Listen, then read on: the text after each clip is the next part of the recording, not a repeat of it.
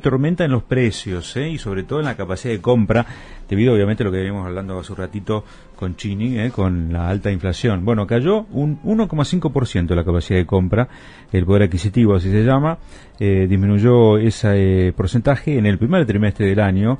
Estoy de acuerdo con proyecciones que realiza la consultora EcoGo en base a datos del INDEC y del Ministerio de Economía. Sebastián Menescaldi, economista y director asociado de EcoGo, está en comunicación con nosotros. Sebastián Edgardo Chini, Federico Mita aquí en Radio Cooperativa. Buenas tardes, ¿cómo va?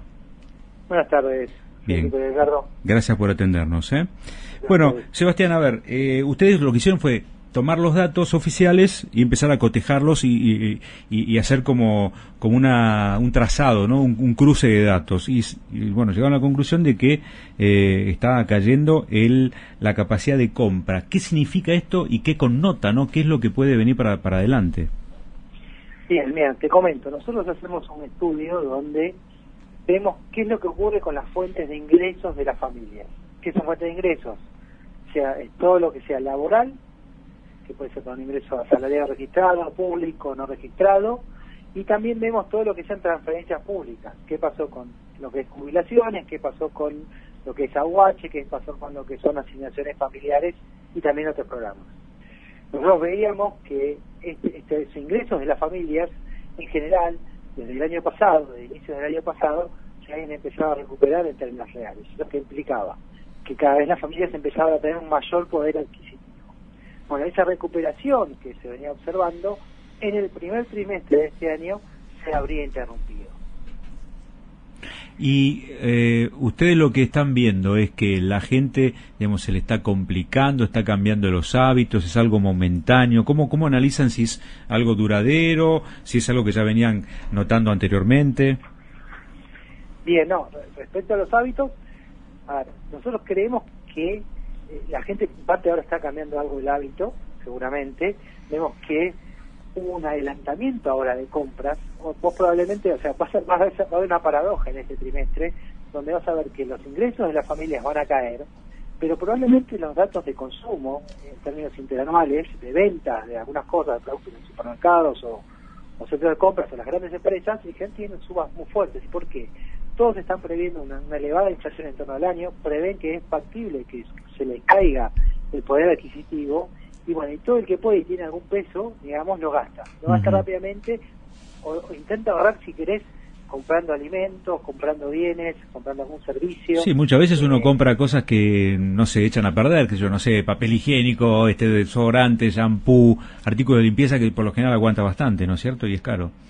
E, exactamente, o sea, pasa eso, va a ser una paradoja donde nosotros vemos que los ingresos caen, el consumo probablemente este trimestre suba, pero probablemente hacia adelante, los próximos trimestres, eh, vas a ver cierta baja, porque porque todas las familias adelantaron consumo. O sea, todos en general, lo, que estamos viendo por ahora es como que hubo, por si las dudas, todos, si tenían pesos ante esta aceleración inflacionaria que tuvimos, salieron a comprar cosas para, digamos, como vos dijiste recién, poder ahorrar y no tener que pagar hacia adelante eh, mayores precios. Sebastián Edgardo Chini, ¿cómo te va? Buenas tardes. Buenas tardes, Edgardo. Eh, mm, te estaba siguiendo, a ver, eh, no, no, no por caerle en las responsabilidades, ¿no? ni en las culpabilidades, pero para tratar de ver si en algún momento podemos ir a la matriz y encontrar una solución de fondo, podemos un punto de inflexión en, en la pelea contra la inflación. Eh, porque el círculo es extremadamente vicioso, ¿no? Eh, a ver, algo que concluyo en parcialmente, por lo menos de lo que estás eh, comentando y compartiendo con, nosotros y con nuestra audiencia, tiene que ver con que la idea de tener mayor poder adquisitivo o tener el mismo, pero la percepción de que ese poder adquisitivo va a disminuir en función inflacionaria, vas y consumís, con lo cual generás más inflación y en parte convalida, lamentablemente, parte de lo que este comportamiento que te hace te convalida que las empresas te aumenten 5% el precio todos los meses y a pesar de eso sigan vendiendo. Mm, la, verdad eso es lo que está pasando. Muchas empresas te, dicen eso. O sea, a ver, eh, vos ves eso, que, ellos, digamos, a pesar de todo esto, suben, digamos, los precios y la demanda se lo sigue convalidando. Sebastián. claro, ellos de repente quizás la familia ve y dice, no, ves, sí. que iba a subir. Sí. Sí, a veces, a veces son como estas cuestiones autocumplidas, ¿no? Digo, estamos Sí, todos, sí, estamos todos como ayudando a que se cumplan las profecías más, este, más nefastas. Eh, no te pido que, que, que, que hagas una cuestión de futurista, pero al revés te lo pregunto. ¿Has visto, has sentido una situación similar? ¿Crees que estamos llegando a un límite en lo que tiene que ver con, con una dificultad, con un, con un, con un problema? ¿Creíste en alguno mes que se iba a, a tensar tan extremadamente la cuerda en lo que tiene que ver con intentar encontrar una solución al tema de la inflación? Y la verdad lo que seguro estamos viendo es que estamos digamos, llegando a un cambio de régimen. O sea, ¿Un cambio? digamos, una inflación, un cambio de régimen inflacionario. Digamos. Eh, claramente estamos pasando a un régimen inflacionario que es, digamos, de inflación elevada, de alta inflación. Ajá. No, llegó, no quiero decir hiperinflación porque todavía creo que no.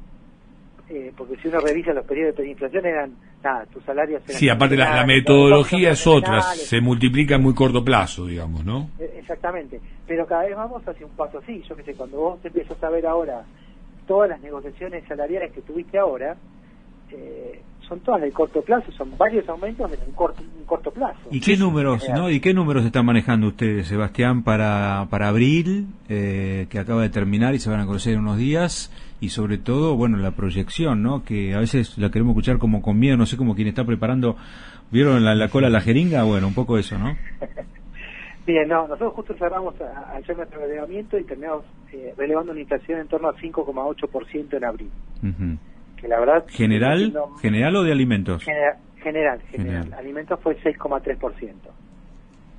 5,8. ¿Y, ¿Y esta tendencia cuánto da a nivel anual? Y bueno, nosotros cuando estamos llevando la, la tendencia a los anormalizados, si bien esperamos cierta desaceleración después, cada vez nos queda más cerca del 70%. 7-0. Exactamente. 7-0. Es un número muy difícil de, de bajar, además, ¿no? No, aparte que lo anual uno teme que si realmente no hay un descenso importante nos estemos acercando a, a un 80% ya, eh, eh, digo, difícil de, de sentarse en una mesa a discutirlo, ¿no? Ya, digamos, este, se te va entre, entre las manos, no tenés, es como un agua No. entre las manos, se te va la posibilidad de agarrarlo, digamos, el problema ya. Sí, es complicado la- la- si se empieza a diverger y no conseguís, digamos, algo que te estabilice. Claro. que, digamos, uno pensaba que el acuerdo con el fondo iba a ser el ancla Ujú. que te iba a permitir mejorar todo esto, y el problema yo creo es que, bueno, ahora en el, en el medio del acuerdo con el fondo, que, a ver, intenta hacer un ancla de mediano plazo, ¿no? De corto plazo. Ah, Pero, pero digo yo, ¿no, Sebastián? ¿Ustedes ven Sí. una explicación económica a esto o es una explicación política? Porque a veces da la sensación, por lo que hablamos constantemente con, con diferentes protagonistas, que pareciera que es más político, es decir, que no hay una razón económica. De hecho, la producción está creciendo, está habiendo un poco más de empleo, digamos, una recuperación eh, post pandemia. Bueno, yo desde lo siempre he estudiado, digamos, claramente la economía depende de la política. Inicialmente era política económica. Y, para mí lo, lo más complicado, lo, lo que se está quitando horizonte es la, la falta de capacidad de este gobierno de aplicar eh, medidas para llevarlo a algún lado. O sea que cambiamos la frase. política. Sebastián, cambiamos la frase. ¿Es la economía estúpido o no? Ahora es la economía, Es la, la- la política La estúpido. política. Y- y en esta ocasión yo creo que sí, lamentablemente sí. La, o sea, la falta de expectativas. No, yo no sé si lamentablemente, va, no sé, claro, vos Bueno. venís de la- del campo de la economía y te atrapa más, 2 más 2 es 4 en un sentido, aunque tampoco la ciencia es tan exacta, ¿no? Porque la economía no es, no es tan exacta tampoco como, como las matemáticas, ni muchísimo menos, ¿no? Pero lo, a lo que voy es que si, ahí sí lo que me hace ruido es la jerarquía de quienes discuten la- las medidas políticas y ahí sí me, me genera muchas preocupaciones, pero que las herramientas sean políticas, de alguna manera me entusiasma, lo- porque si no tendríamos un sí, problema sí, real, sí, ¿no? Podrías cambiarlo, digamos. Podría a cambiarlo. Claro, claro. Lo que pasa que lo que me preocupa es quiénes son los que van a protagonizar esa herramienta, quiénes van a utilizar esa herramienta para ver si se modifican las circunstancias, ¿no? Esas son, son tus preocupaciones. Claro, no, porque digo, claro, digo, porque eh, está bien, está bien, está bien, digo. no, pero yo creo que, que, claro, es decir, yo te interpreto así, Chini, si la, pre- la preocupación es política o el, o el problema es político, con que se resuelva la política ya está. No hay que cambiar ninguna variable, no hay que tocar nada. Además, ¿no? la- la- las variables más lógicas, Sebastián, y acá te, te- te- por favor, digo, eh, sumate, digo, las variables más Sí, lógicas en su sentido encomillado, este, si nos dan positiva la variante más lógica, bueno, lo que hay que hacer es este, presionar para que la cuestión política esté a la altura de las circunstancias. Sí, pero bueno, lamentablemente hoy todavía no, está ordenada y la verdad que veo difícil el orden dentro de, esas circunstancias. Mm. Sebastián, porque, digamos, dentro de la política hay, hay ciertas acciones que, digamos, o inacciones que dificultan el propio gobierno. Bueno, eso lamentablemente no está resuelto. Hoy sí. lo vimos con muchas declaraciones. Sí, sí, hoy lo estuvimos, lo estuvimos analizando en extenso, pero entonces yo eh, podría concluir eh, de tus palabras es que la inflación hoy es política más que económica. Yo creo que sí, o sea, es de expectativas que surgen a partir de la política. Gracias. Gracias, este, Sebastián, por esta charla. Nos trajiste un poquito de luz, un poquito de esperanza también. Nos asustaste un poquito también, ¿no? Con el 70%. Pero bueno, no, no maten al mensajero. Gracias, Sebastián. ¿eh? Hasta luego. Sebastián Menescaldi, economista, director de EcoGo, consultora, a propósito de los números de la inflación, pero también de la caída en la capacidad de compra de los argentinos.